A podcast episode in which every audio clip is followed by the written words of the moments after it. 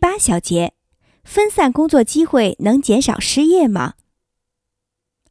对于减少失业，最大的谬误莫过于许多人坚信可以通过低效率工作来创造更多的就业机会。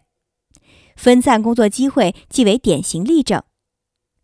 联邦法律规定，雇工每周工作超过四十小时，增加一小时，则雇主需按正常工资加付百分之五十。据说这样可以遏制员工工作时间过长，迫使雇主增雇更多的员工。如今，新的提案则要求每周工作时间压缩到三十小时，以避免失业。这真的可行吗？假设员工每周工作时间减至三十小时，工资按比例下降，则老员工周薪降为原来的四分之三。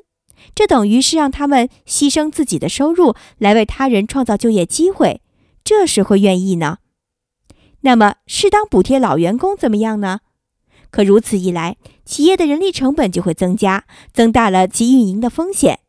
如果企业倒闭了，所有员工都会下岗，反而增加了失业率。显然，分散工作机会只考虑为特定人群，也就是失业人群提供更多就业机会，却忽视了这些措施给所有人带来的伤害。咦?